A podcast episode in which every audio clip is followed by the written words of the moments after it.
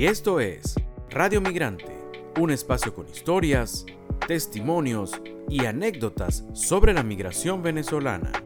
Hablamos con los que se fueron, pero también con los que se quedaron o volvieron. Y hoy tenemos una historia curiosa que contar.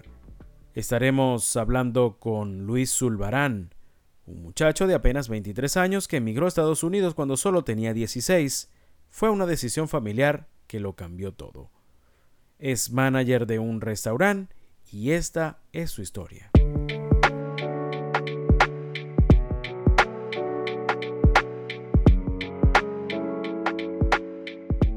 Luis, bienvenido, un gusto conversar contigo.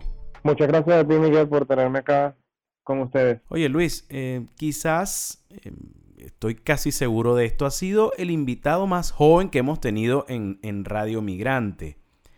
Tienes 23 años, pero ya, ya cuentas con 6 años en, en, Estados Unidos. Y una de las eh, cosas que me llamó la atención, y vamos a conversar por allí, es que emigraste prácticamente luego de graduarte de bachiller, ¿no? Sí, Miguel. Eh, para ese momento fue algo que movió el piso de toda la familia. Fue una decisión que se tomó un poco apresurada, casi dejándome sin ir a, a presentarme al acto de grado, pero indiscutiblemente fue una decisión que, que no podía rechazar. Venir a los Estados Unidos en el 2016 era una oportunidad que, que todo el mundo quería tomar, o que todo el mundo quería que le, que, le, sucediera o tener la oportunidad de hacerlo. Y yo pues la verdad que no, no tenía nada más que agradecer y, y pues así fue como, como sucedió mi, mi momento de partir de Venezuela. Luis es caraqueño y dice que es 100% caraqueño.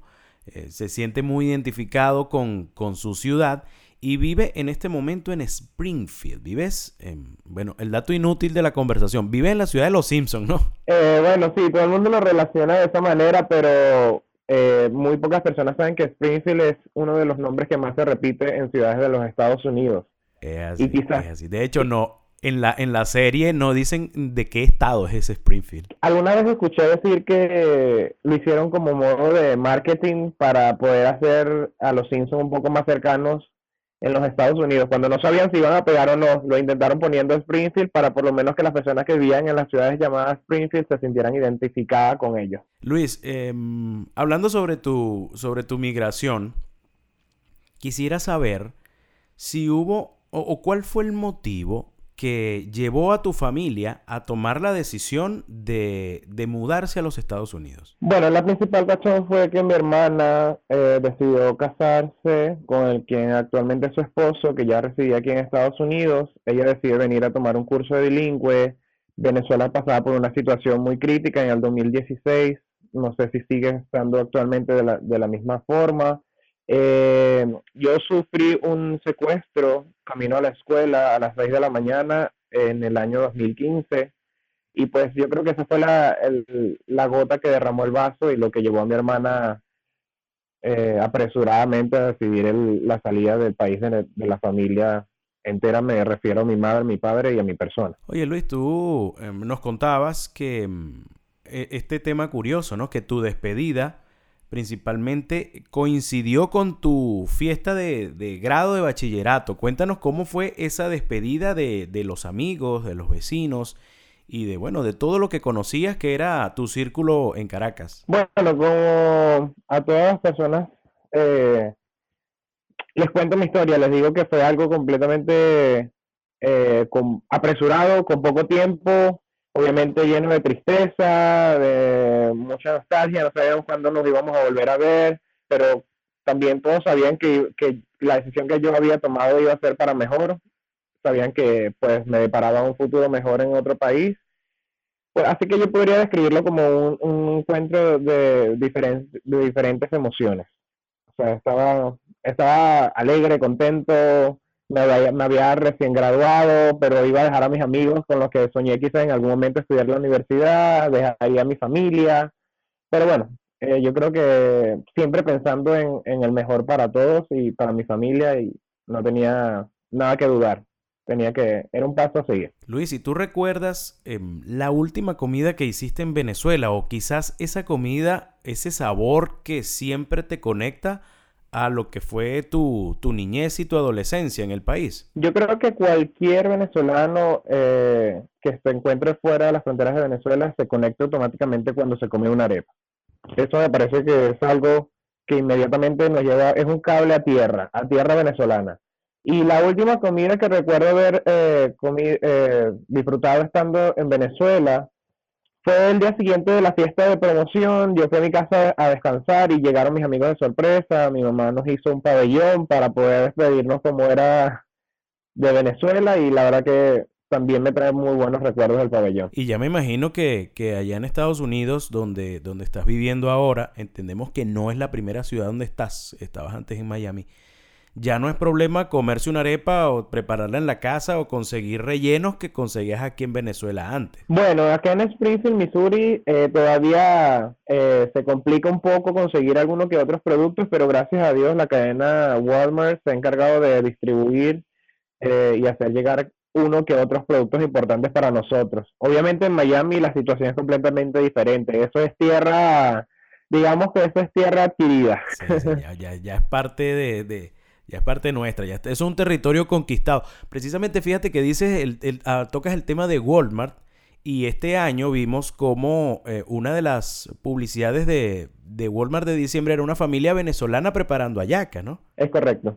Sí, sí, sí lo vi fue algo que hizo algo de revuelos en las redes sociales y bueno, eso es lo importante.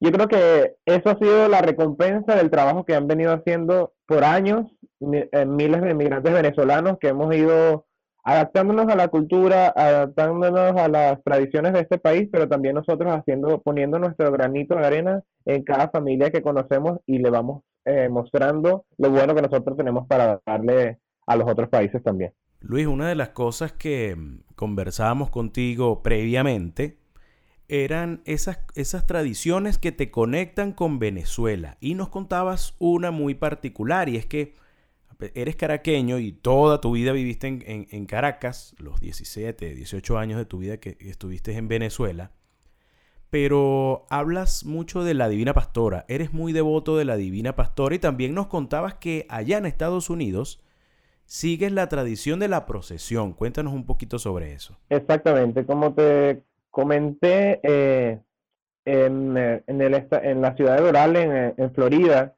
como ya también es territorio adquirido, obviamente somos muchos los venezolanos que ya estamos residiendo o estando cerca de esa área, y pues a alguien se le ocurrió una brillante idea de traerse, no sé cómo, una imagen de la Divina Pastora, no, obviamente no sea a tamaño real, un poco más pequeña, pero obviamente con el mismo cariño y con la misma fe, tratando de repetir lo que obviamente pasa cada 14 de enero en Barquisimeto.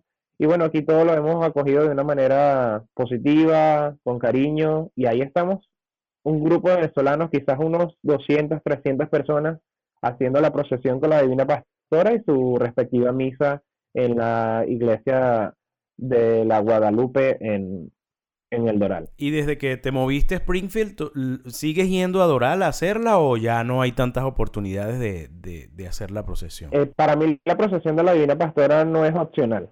Yo tengo que estar ahí cada 14 de enero.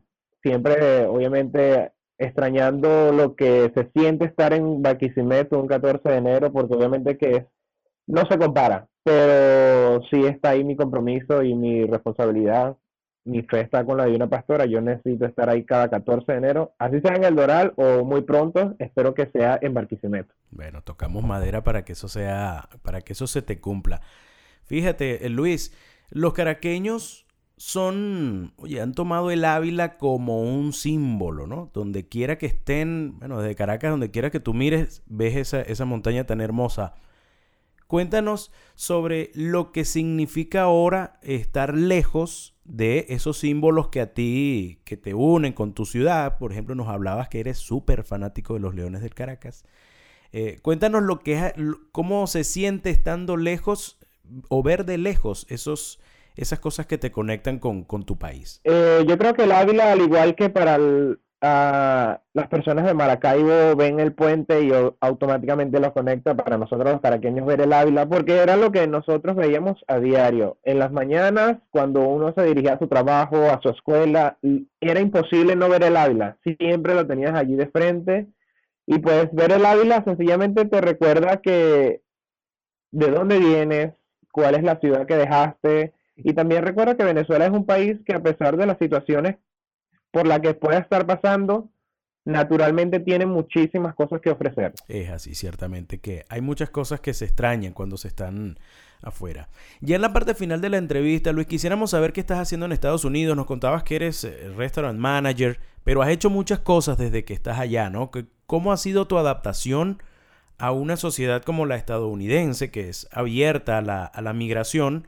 Pero ¿cómo, cómo ha sido tu, tu, adaptación, tu desarrollo personal estando en Estados Unidos? Pues yo emigré a los 16 años. Obviamente para mí fue quizás un poco más fácil que para las personas que ya tenían una vida realizada en Venezuela, ya eran profesional, tenían negocios y todo eso. Yo solamente venía con un bachillerato, pero obviamente con las mismas ganas de salir adelante.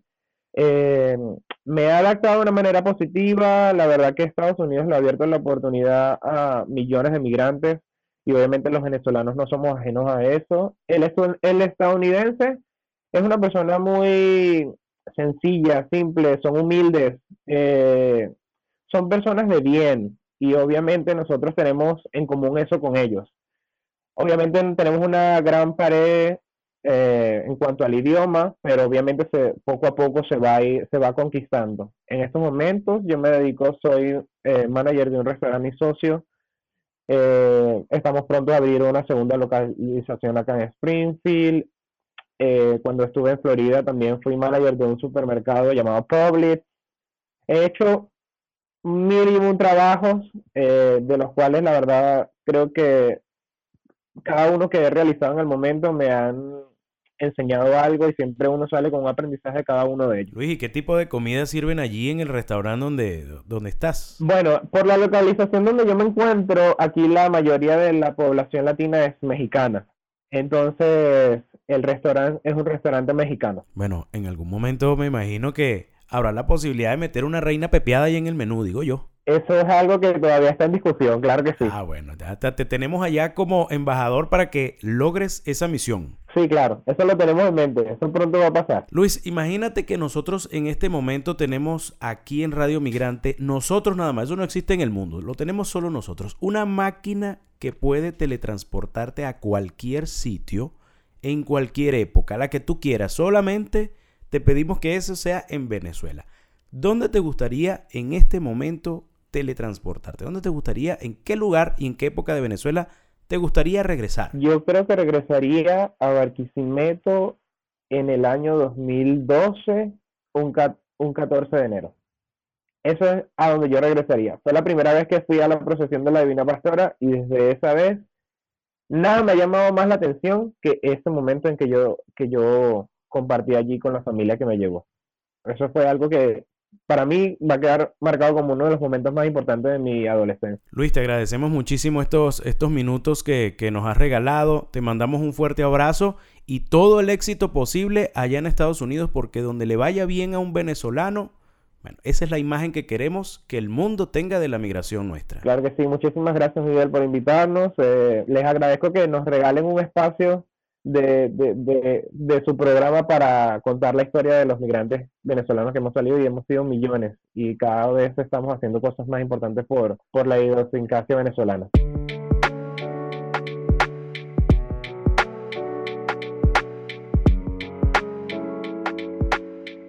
Luis Zulbarán se levanta muy temprano todos los días para trabajar por un futuro mejor, también para brindarle un buen servicio a los usuarios del restaurante en donde trabaja en Springfield, en el estado de Missouri.